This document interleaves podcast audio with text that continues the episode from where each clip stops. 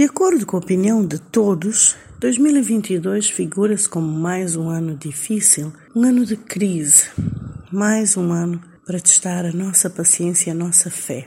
Mas uma coisa que podemos dizer é que crescemos muito nestes últimos dois anos.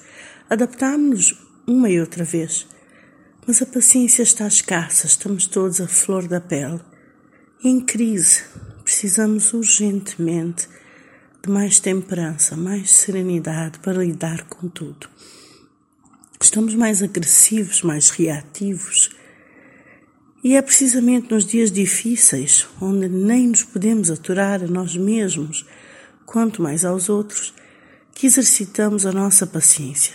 Vimos isso em qualquer fila do banco, em qualquer repartição, mesmo no atendimento nos restaurantes, nas lojas temos realmente um grande problema enquanto clientes e enquanto atendentes em escutar o outro, ter paciência, irritamos-nos rapidamente, chateamos-nos e muitas vezes somos agressivos. Mas é quando realmente temos que respirar, parar e evoluir, que é a coisa mais irritante que se pode ouvir quando está no fim daquela última gota de paciência. Às vezes apetece mandar uns dois para lá, para dentro ou para fora, nos descobrimos resistentes. Quando temos que ouvir e só queremos falar, quando nos apetece ir e ainda temos que ficar, é quando somos mais humanos, quando nos custa, mas respiramos, reconfiguramos a nossa posição na situação e passamos por ela com mais paciência. São situações que exercitam a nossa humanidade. A falta de paciência é exatamente o limite em que crescemos.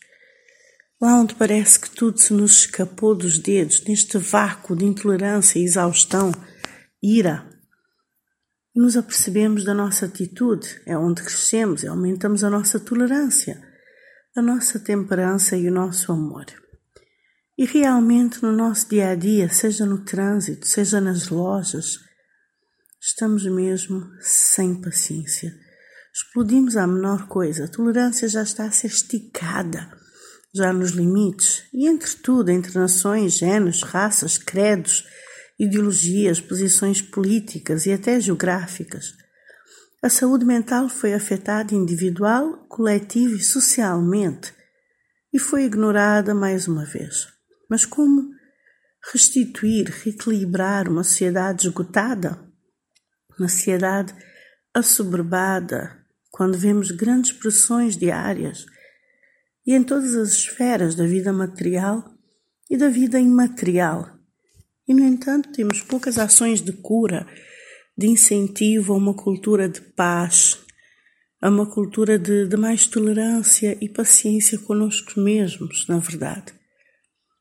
É um caminho que tem que se começar desde cedo e tem que ser muito alargado por escolas, por várias instituições, vários grupos.